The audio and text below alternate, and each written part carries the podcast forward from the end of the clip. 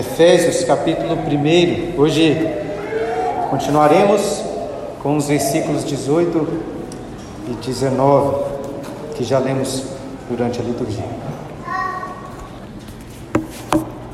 Na última semana, li o discurso de formatura que foi apresentado por um escritor chamado David Foster Wallace, que depois foi editado em um livreto intitulado Isto é Água. Não sei quantos aqui talvez já leram ou ouviram esse discurso.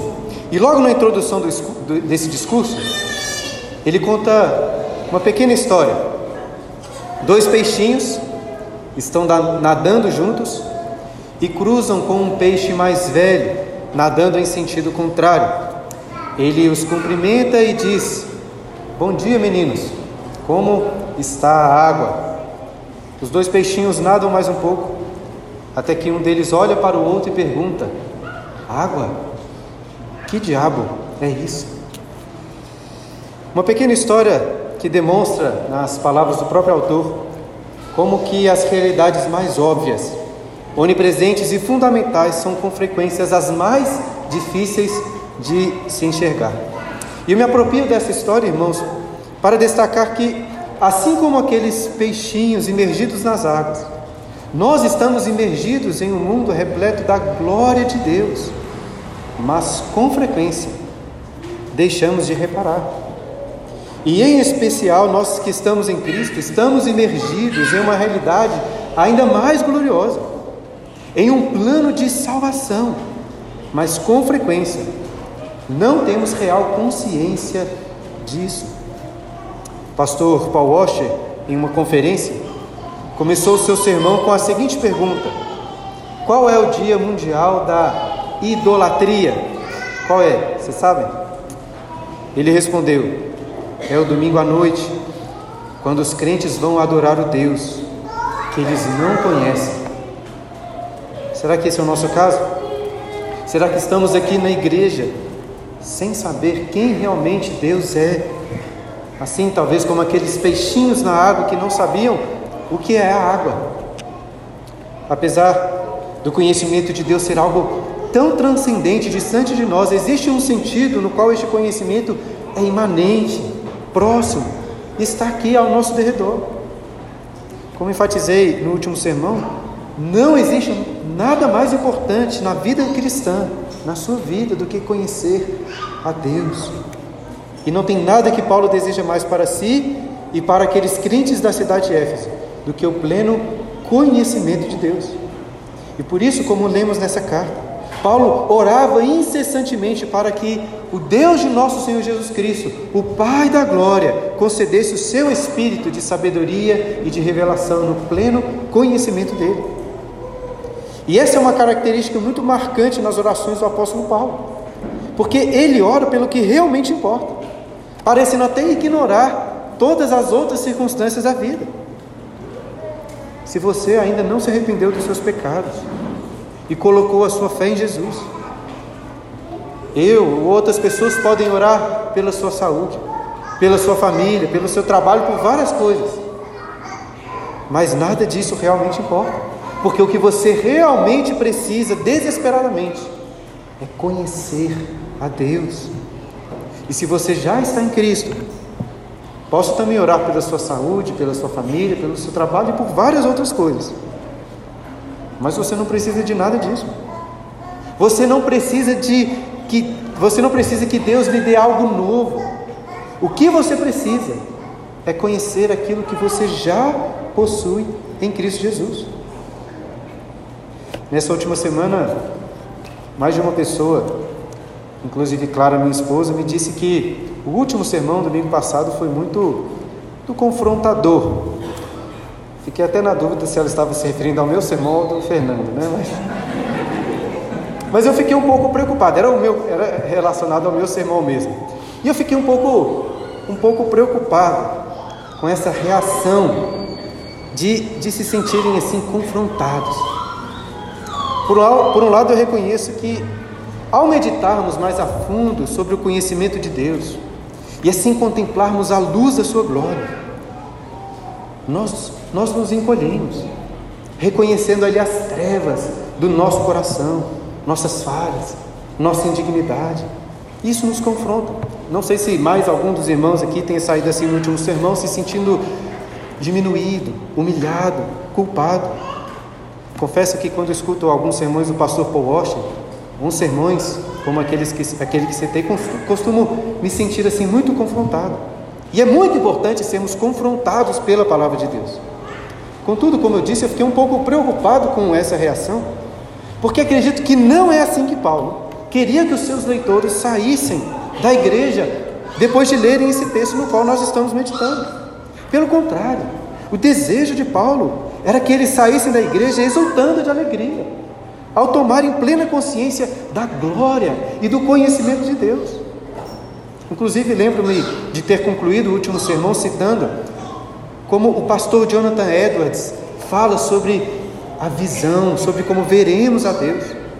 Ele diz que nossos corpos ainda não podem ver o seu brilho infinito. Por quê? Porque é a alegria, é o prazer de Deus, da luz de Deus que seriam fortes demais para uma natureza tão frágil como a nossa.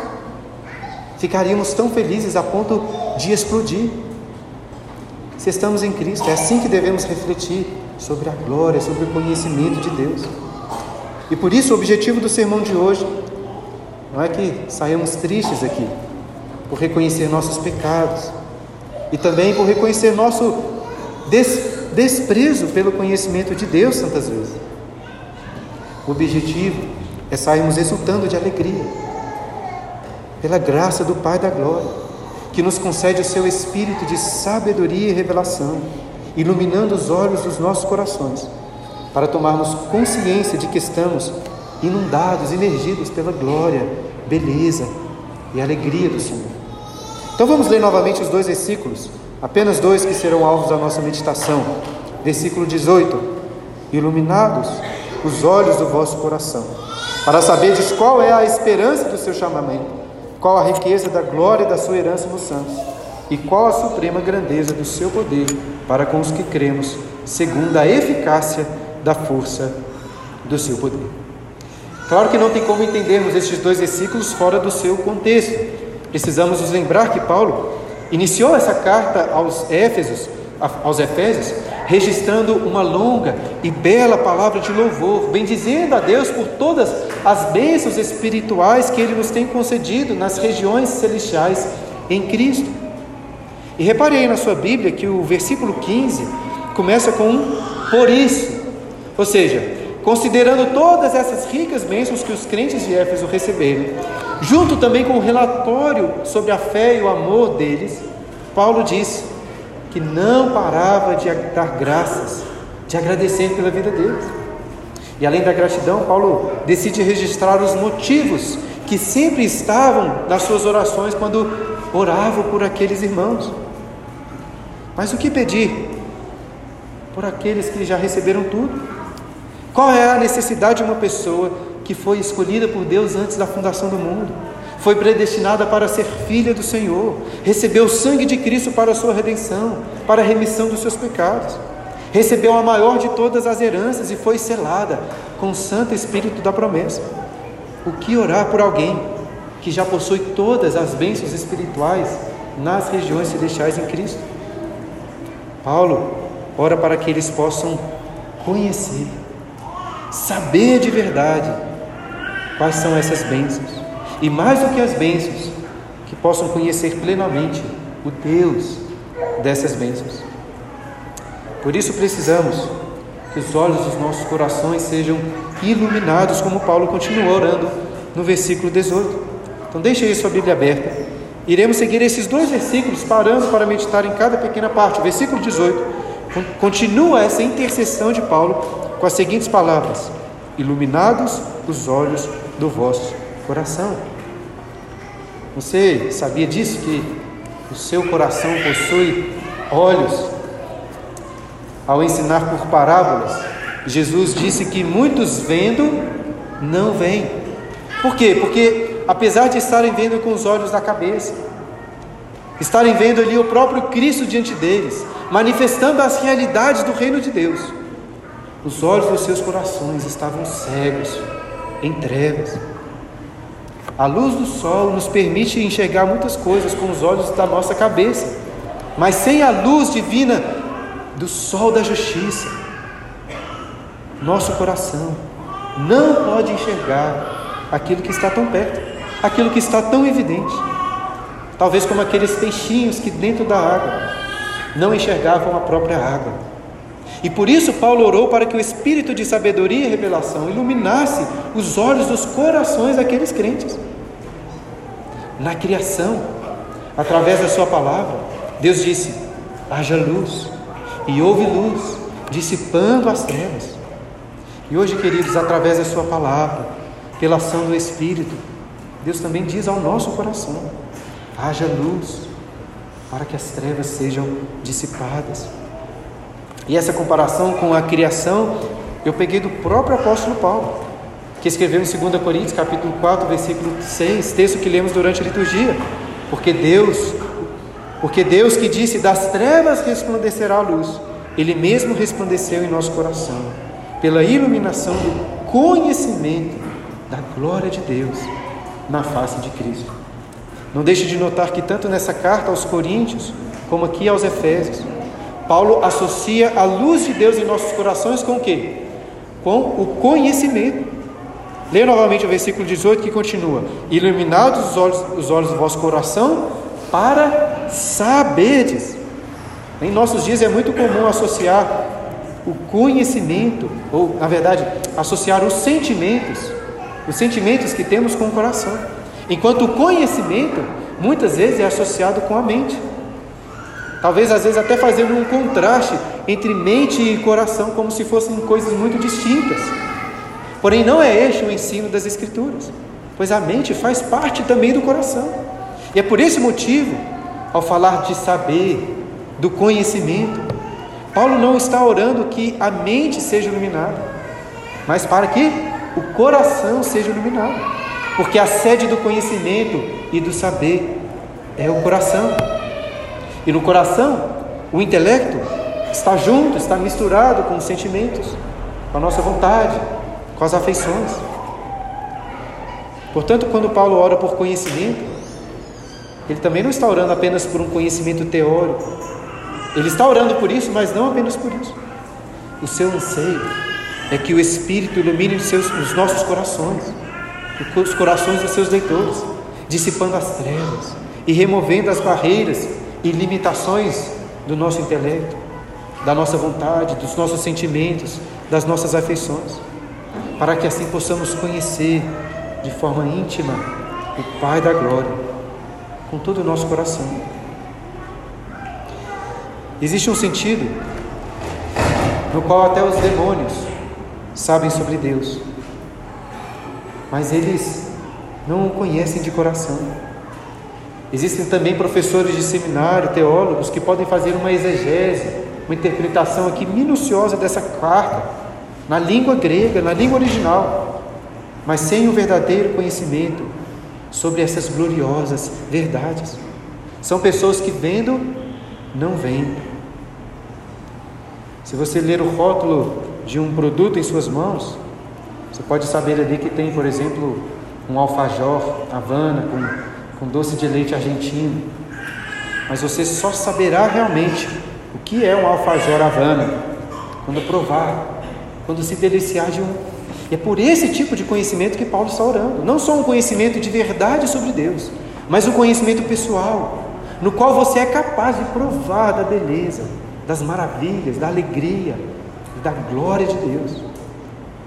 É um conhecimento que impulsiona o seu coração em adoração, inclusive cantando hinos, como fazemos aqui em louvor ao Senhor.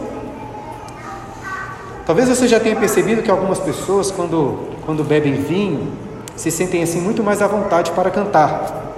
Eu nunca fui, mas imagino que esses restaurantes e bares que tem aqueles karaokês costumam bombar mesmo de, né, de verdade só depois do pessoal ter tomado alguns goles. Nada contra o vinho, nem contra karaokê.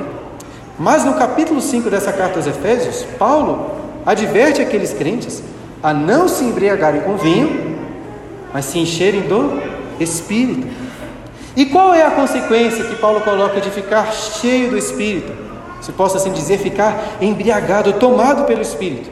O que acontece quando a luz do Espírito e da sabedoria, do Espírito de sabedoria e de revelação, brilha em nossos corações? Paulo diz lá no capítulo 5: Enchei-vos do Espírito, falando entre vós com salmos, entoando e louvando de coração ao Senhor com hinos e cânticos espirituais. Ou seja, o louvor sincero e alegre a Deus é fruto deste verdadeiro conhecimento, pelo qual, como Paulo, devemos orar sem cessar. E repare que Paulo não está orando por ímpios que rejeitam a Deus. Ele está orando por aqueles que acabou de reconhecer que possuem a fé em Cristo. Ou seja, todos nós que estamos aqui precisamos orar assim. Se, talvez a sua fé não esteja em Cristo, você deve fazer essa oração. E, sua fé, e se a sua fé já está em Cristo, ainda que tenham se passado muitos anos, desde o dia em que o Espírito tirou, retirou o véu dos olhos do seu coração, para contemplar a luz, a glória da graça de Deus. Você também precisa de fazer essa oração, sem cessar. A luz do Espírito precisa brilhar cada vez mais forte no seu coração. No dia da sua conversão, quando você confessou seus pecados, a sua indignidade e se agarrou em Cristo como seu único Salvador, você era como um bebezinho com fome. Um bebezinho com fome que vê a mãe e quer leite. Um bebê não sabe o quanto a mãe realmente o ama. Um bebê não sabe nem o nome da sua mãe, suas virtudes, não sabe o tanto de dinheiro que sua mãe tem, não sabe praticamente nada sobre ela. Mas esse bebê está com fome.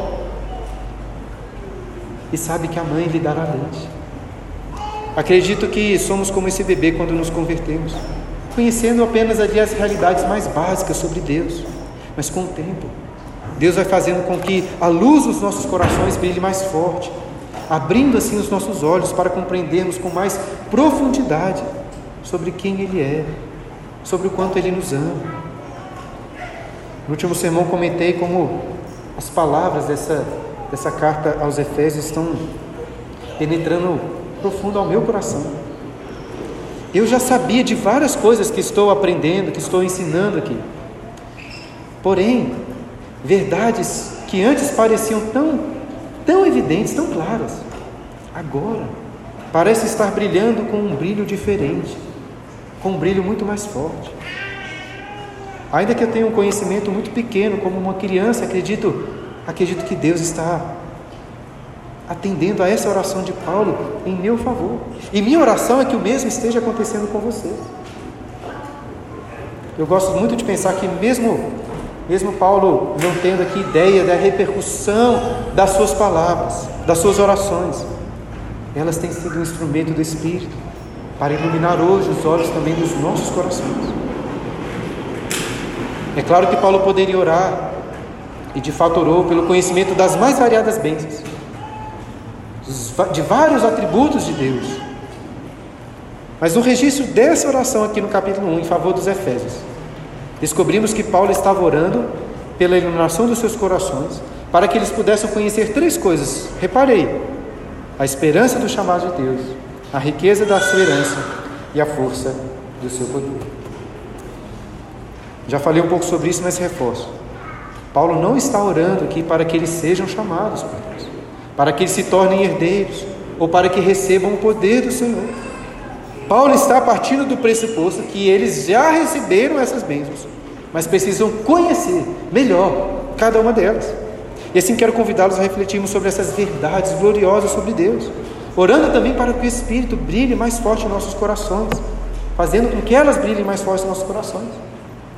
Lemos a primeira das bênçãos aí na continuação do versículo 18. Qual? Para saberes qual é a esperança do seu chamamento. Paulo relaciona duas coisas muito importantes: a esperança e o chamado de Deus. O chamado de Deus tem a ver com o que Paulo escreveu nos versículos 4 e 5, sobre Deus ter nos predestinado para sermos seus filhos, adotados, santos e irrepreensíveis. Nós nascemos nas trevas do pecado, mas Deus, antes da fundação do mundo, sendo rico em misericórdia, por causa do grande amor com que nos amou, escolheu nos chamar das trevas para a sua maravilhosa luz. Dessa forma, se fomos chamados para sermos a noiva sem mácula de Cristo, para sermos os filhos santos de Deus, a nossa esperança qual é? Nossa esperança é saber que o Deus que nos chamou, que começou a boa obra em nós, há de completá-la até o dia de Cristo Jesus. Fomos chamados para morarmos na cidade eterna, onde a arquitetura dos edifícios é gloriosa, onde a beleza das montanhas, dos lagos e dos campos é ainda mais radiante, onde o sabor dos alimentos é intensamente superior. Aí a alegria é plena, plena sem choro, sem dor, em comunhão com nosso Pai, com nosso noivo e com nossos irmãos. Fomos chamados para uma festa, uma festa que não terá fim. Essa é a nossa esperança.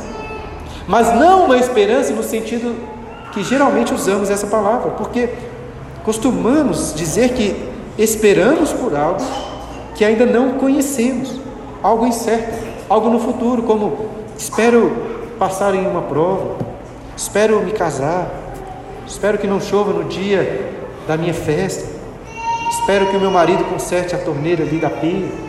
Porém, você não sabe se realmente essas coisas irão se concretizar. Não é desse tipo de esperança que Paulo está falando, afinal de contas, ele está orando pelo conhecimento dessa esperança, de algo que sabemos que irá se concretizar. A fé que temos em Cristo é segura, é como o autor dos Hebreus coloca, é a certeza das coisas que se esperam. Não precisamos duvidar, nem precisamos ficar ansiosos com as circunstâncias dessa terra, porque é a esperança que nós temos no chamado de Deus não é apenas uma esperança futura, mas uma esperança presente que se aplica hoje, mesmo nesse mundo mal que vivemos, nesse mundo passageiro. Como assim? Paulo já explicou isso lá nos versículos 10 e 11. O Deus que nos chamou já está realizando o seu plano de fazer com que todas as coisas convirjam em Cristo inclusive todas as coisas das nossas vidas. Tudo que acontece na sua vida, Deus está fazendo convergir em Cristo para sermos para sermos chamados em louvor da sua glória. Talvez o melhor texto para explicar essa relação entre a esperança e o chamado seja aquele famoso texto de Romanos, capítulo 8, versículos 28 a 30. Acredito que a maioria de vocês deve se lembrar do início de Romanos 8, 28 Sabemos, olha aí novamente a ênfase né, do apóstolo Paulo no saber, no conhecimento. Sabemos que todas as coisas cooperam para o bem daqueles que amam a Deus. Essa é uma bela esperança, não é mesmo? Mas qual a relação dessa esperança com o chamado de Deus? Basta lembrar do restante do versículo. Sabemos que todas as coisas cooperam para o bem daqueles que amam a Deus, daqueles que são chamados segundo o seu propósito. Porquanto aos que de antemão conheceu, também os predestinou para serem conformes à imagem do seu filho, a fim de que ele seja o primogênito entre muitos irmãos. E aos que predestinou, a esses também chamou, e aos que chamou, a esses também justificou, e aos que justificou, a esses também glorificou. Glorificou. Está aí a nossa esperança. Todas as coisas cooperam para o nosso bem e para a nossa glorificação. Sabe por que você fica ansioso? Às vezes sem esperança, diante do desemprego, da doença, dos problemas políticos, do luto, das adversidades em geral? Sabe por quê? Porque você não sabe que todas as coisas cooperam para o seu bem e para a sua glorificação. Você lê isso aqui na Bíblia, você canta sobre isso na igreja, talvez até pregue para as pessoas sobre essa realidade, mas você fica ansioso porque você não sabe qual é a esperança do seu chamado.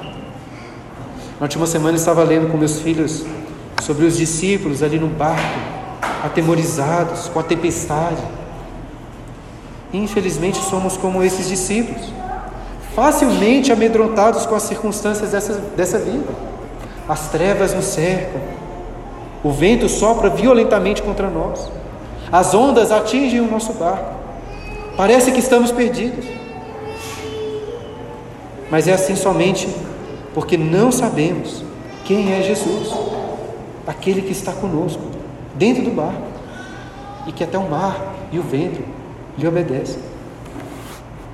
É fácil falar sobre isso, enquanto é muito difícil realmente ficar tranquilo quando os problemas estão chegando e não param de se acumular. Mas entenda, o que Paulo está ensinando aqui irá lhe ajudar a encarar essas coisas de uma maneira melhor. Deixa eu explicar. Acredito que muitas vezes você pensa, talvez até diga para as pessoas o seguinte: eu sei, eu sei que todas as coisas cooperam para o meu bem, mas, mas as adversidades têm sido tantas, que eu não consigo enxergar, que eu não consigo deixar de me preocupar, de ficar ansioso. É muito difícil. Paulo está mostrando que esse tipo de pensamento que geralmente temos está equivocado. Porque não existe essa de saber qual é a sua esperança e ficar ansioso. Se você fica ansioso e muito preocupado, é porque você não sabe, não sabe de verdade qual é a sua esperança. Talvez como um peixinho no lago, ansioso ali ao sentir sede, sem saber que está dentro d'água. Então, a partir de agora, sempre que você iniciar uma frase assim, eu sei, sei que essa verdade da Bíblia é real, é verdadeiro, mas quando você começar uma frase assim, lembre-se dessa oração de Paulo. Reconheça que você não sabe e clame para que Deus abra os olhos do seu coração para saber qual é a esperança do seu chamamento. E para fortalecer ainda mais sua esperança, peça também para saber, olha a continuação do versículo 18: qual a riqueza da glória da sua herança nos santos. Herança já é naturalmente uma coisa muito boa, mas Paulo parece aqui exagerar nas palavras, para ressaltar que essa herança é boa demais, é a rica e gloriosa herança dos santos. Mas de quem é essa herança que Paulo está falando? É, uma, é essa esperança não. De quem é essa herança que Paulo está falando? É a herança de Deus ou a herança dos crentes? Texto original, assim como a nossa tradução, permite interpretarmos das duas formas. Seja falando sobre a riqueza da glória e da herança que nós recebemos junto com os santos, seja falando sobre a riqueza da glória e da herança que Deus possui nos santos. Em minhas leituras sobre Efésios, percebi que os pregadores e comentaristas ficam bem divididos entre essas duas possibilidades. Sendo que alguns até sugerem que Paulo intencionalmente tenha colocado os termos de forma ambígua para considerarmos que os santos são a herança de Deus, ao mesmo tempo em que Deus é a herança dos santos. Inclusive tem um texto do profeta Jeremias, Jeremias capítulo 10, versículo 16, no qual ele apresenta essas duas realidades bem juntas, dizendo que Deus é a porção de Jacó, ao mesmo tempo em que diz que Israel é a tribo da herança de Deus. Jeremias 10, 16. E assim, sendo sincero, não acho que é tão provável que Paulo tenha escrito o versículo 18 pensando nessas duas possibilidades. Mas eu tenho certeza que ele acreditava e que ele louvava a Deus pelas duas. Nós somos a herança de Deus e nós recebemos a sua herança. E é evidente que saímos com grande benefício nessa relação de amor, porque agora somos filhos do Criador de todas as coisas, com direito a todas as riquezas da sua herança. E somos a noiva de Cristo. Tudo que é de Cristo é nosso. Ao sermos selados com o Espírito Santo, a própria comunhão da Santíssima Trindade agora é nossa também. E se os olhos dos nossos corações forem iluminados para realmente conhecer essa herança, cantaremos como Davi cantou no Salmo 16: Diga ao Senhor, Tu és o meu Senhor. Outro bem não possuo, outro bem não possuo senão a Ti somente. O Senhor é a porção da minha herança e o meu cálice. Na Tua presença a plenitude de alegria, na Tua destra delícias perpetuamente. Por outro lado, nós somos a herança de Deus, um presente, um presente muito precioso e rico ao Senhor. Pensa aí como é difícil comprar um presente para uma pessoa assim muito rica, que já tem tudo que ela precisa. Imagine que você fosse chamado para a festa de aniversário lá do Elon Musk, ou do, do Jeff Bezos, ou de algum desses multimilionários. Qual presente poderia deixá-lo extremamente feliz?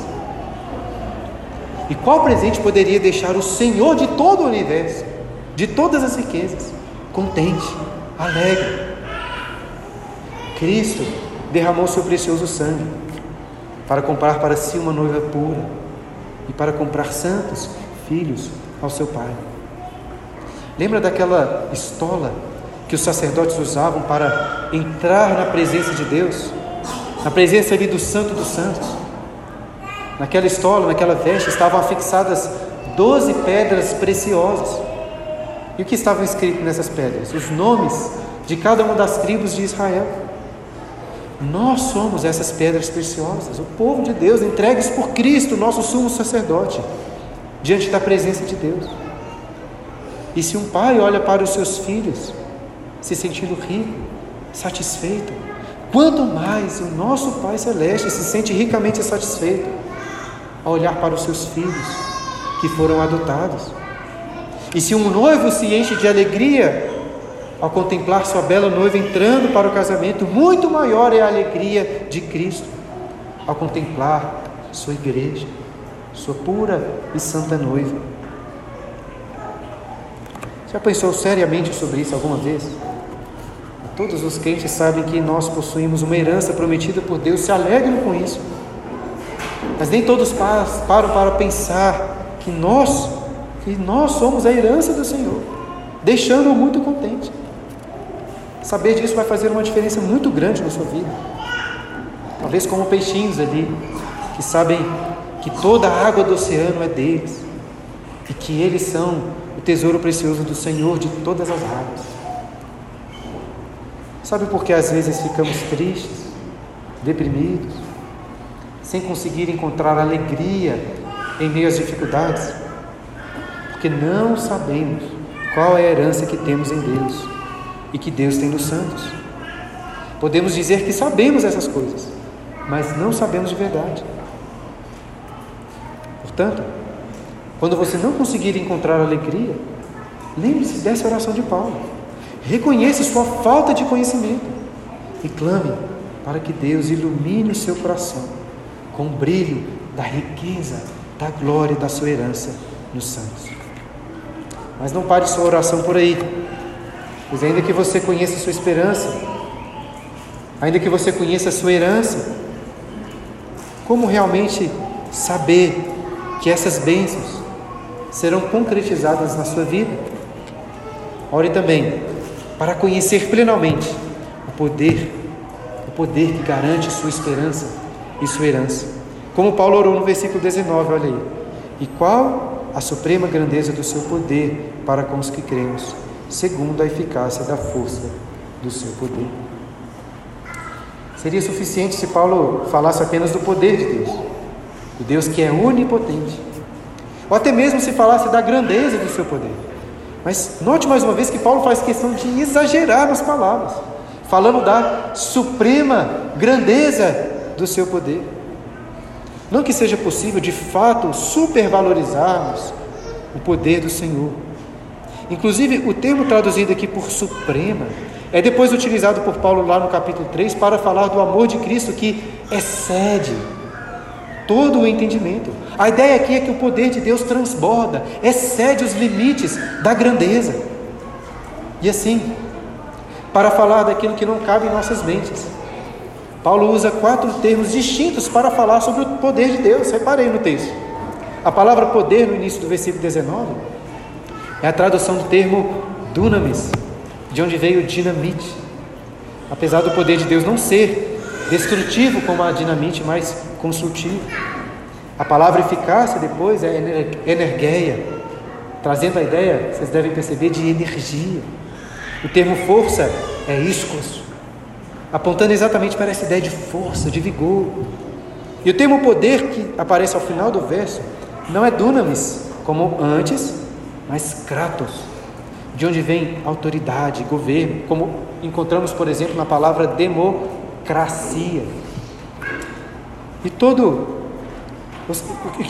todas essas palavras com todas essas palavras, parece que Paulo então está juntando todas essas coisas, talvez juntando todas as palavras que podia, para ressaltar quão supremo, quão grande é o poder, a energia, a força e o governo do nosso Senhor.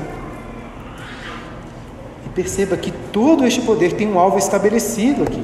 Olha aí no versículo: para com os que cremos. Ou seja, a nossa própria fé não é fruto do nosso poder, mas de um poder supremo e grandioso, daquele que é fonte de toda energia, que é forte, que governa todas as coisas.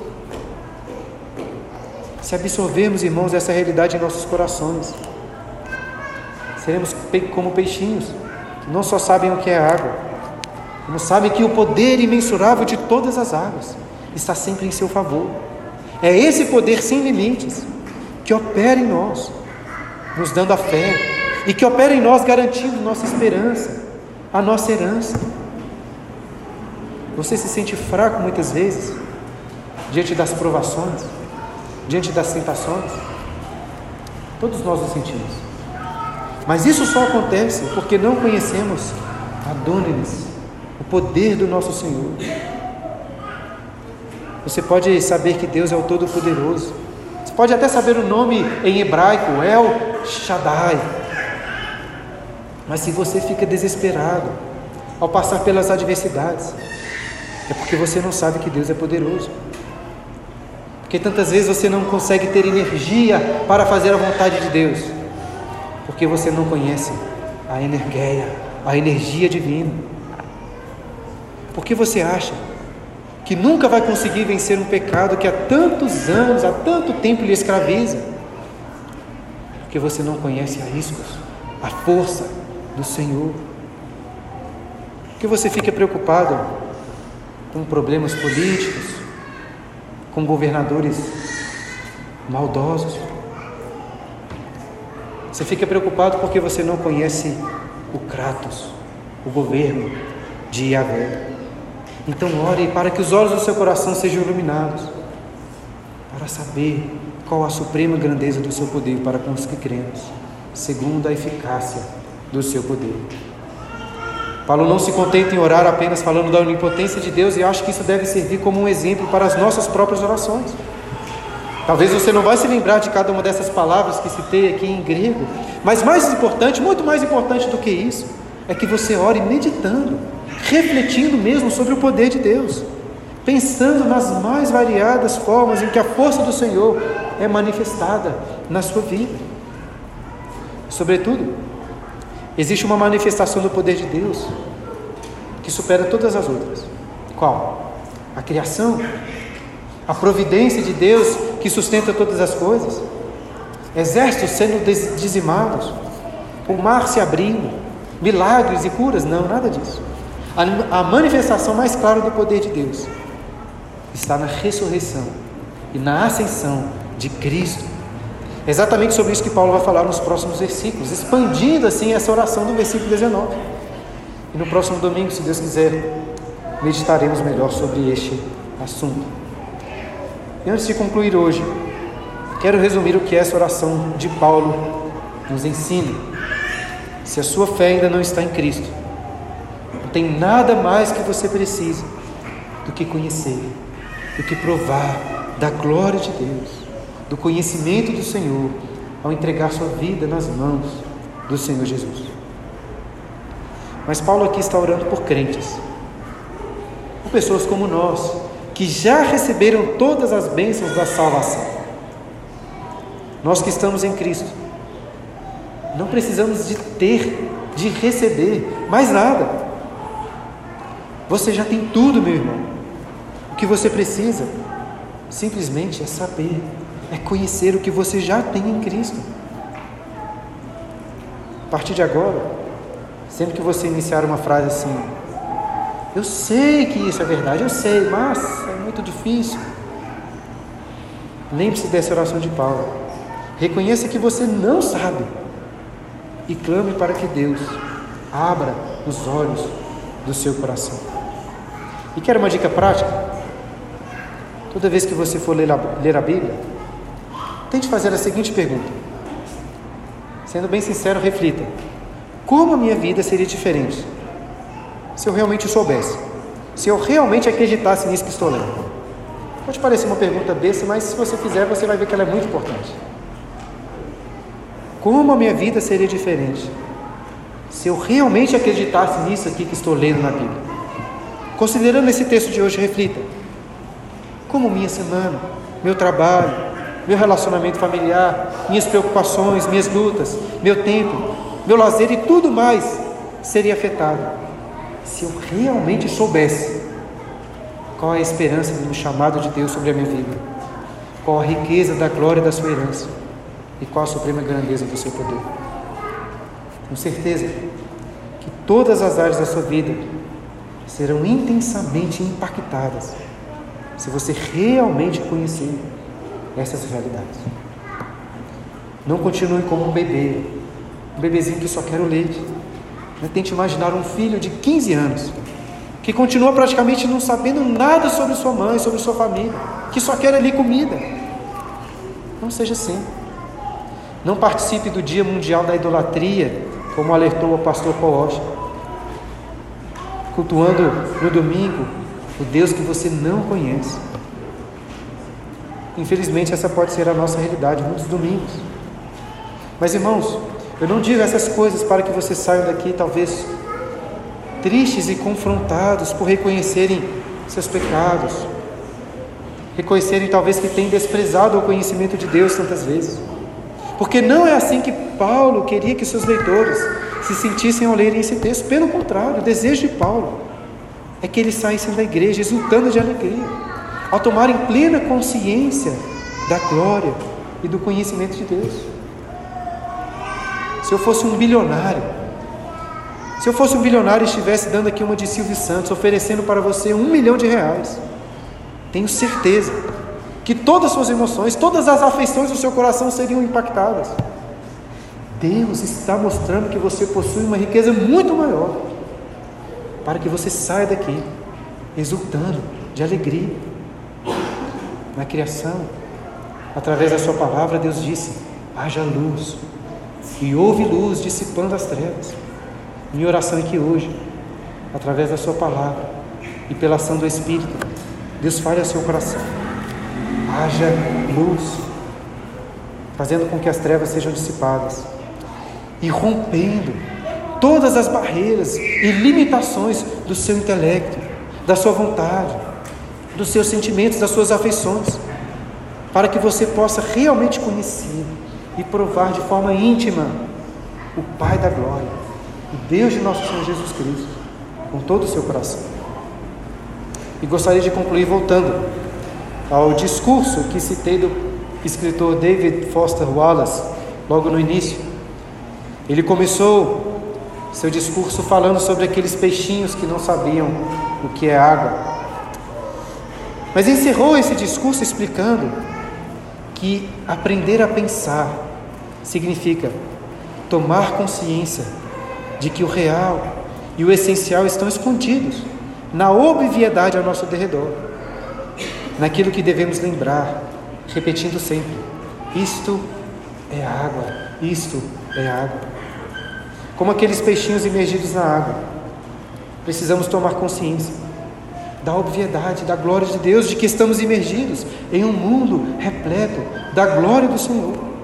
Isso se aplica em especial a nós que esperamos em Cristo, porque estamos imergidos em uma realidade muito mais gloriosa. Estamos dentro desse plano maravilhoso de salvação. O que nós precisamos é ter real consciência disso. E essa consciência é plenamente acessível através daquilo que Cristo fez em nosso favor.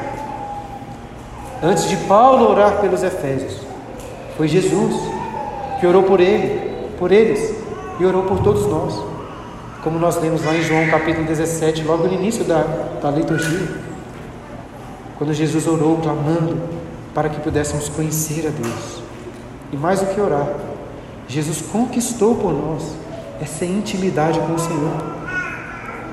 Para garantir o conhecimento de cada uma dessas bênçãos que Paulo destacou aqui, Cristo precisou cumprir o reverso delas, o contrário. para conhecermos o poder de Deus. Cristo precisou se fazer fraco,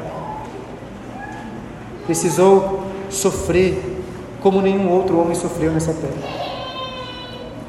para conhecermos nossa herança, a nossa rica herança. Cristo precisou renunciar à sua herança nos céus, se fazendo pobre e sofrer a nossa dívida ali na cruz, para conhecermos a esperança do nosso chamado. Cristo precisou abrir mão da esperança do seu chamado. E nós vemos isso acontecendo em Getsemane, no Getsemane, quando Jesus, você se lembra? Jesus chamou pelo Pai, mas não foi atendido, pois não havia esperança de que o cálice fosse passado dele. E para que a luz do Espírito brilhasse em nossos corações, o coração de Cristo se encheu de, das trevas dos nossos pecados, sendo ali ele punido como um pecador em nosso favor. E ao fazer isso, o véu do Santo dos Santos foi rasgado, junto com o véu que cobria os nossos olhos, para que pudéssemos entrar e contemplar a glória de Deus. Eu sei que os seus olhos e os meus olhos ainda não estão preparados para, para tamanha glória. Como ressaltou o pastor Jonathan Edwards, não podemos ver o brilho infinito que reveste o nosso Senhor, pois, pois a alegria, pois o prazer seriam fortes demais para nossas naturezas tão frágeis. Ficaríamos tão felizes a ponto de, a ponto de explodir. Só não explodimos agora, porque ainda o vemos em espelho, como Paulo ressaltou lá em 1 Coríntios capítulo 13, versículo 12. Mas Paulo diz também que chegará o dia em que o veremos face a face. Aquela oração de Santo Agostinho que citei no último sermão se concretizará, que eu te conheça, ó conhecedor de mim, que eu te conheça tal como sou por ti conhecido. Os olhos dos nossos corações serão plenamente iluminados e purificados, em um corpo glorificado, para contemplarmos a face de Deus, tornando real o que Jesus disse no Sermão do Monte: Bem-aventurados os limpos de coração. Por quê? Porque verão a Deus. E então você perceberá que tudo que você sempre quis, tudo que você sempre ansiou, ansiou se concretizará na alegria de contemplar nosso glorioso Senhor. Esse dia, esse dia a profecia de Abacuque, capítulo 2, versículo 14, será pleno. Se lembra dessa profecia? Humberto deve se lembrar. Pois a terra se encherá do conhecimento da glória do Senhor, como as águas cobrem o mar. Seremos inundados pelo conhecimento da glória do Senhor e seremos como peixinhos gloriosos, que ao invés de dizer isto é água, dirão isto é a glória do conhecimento de Deus.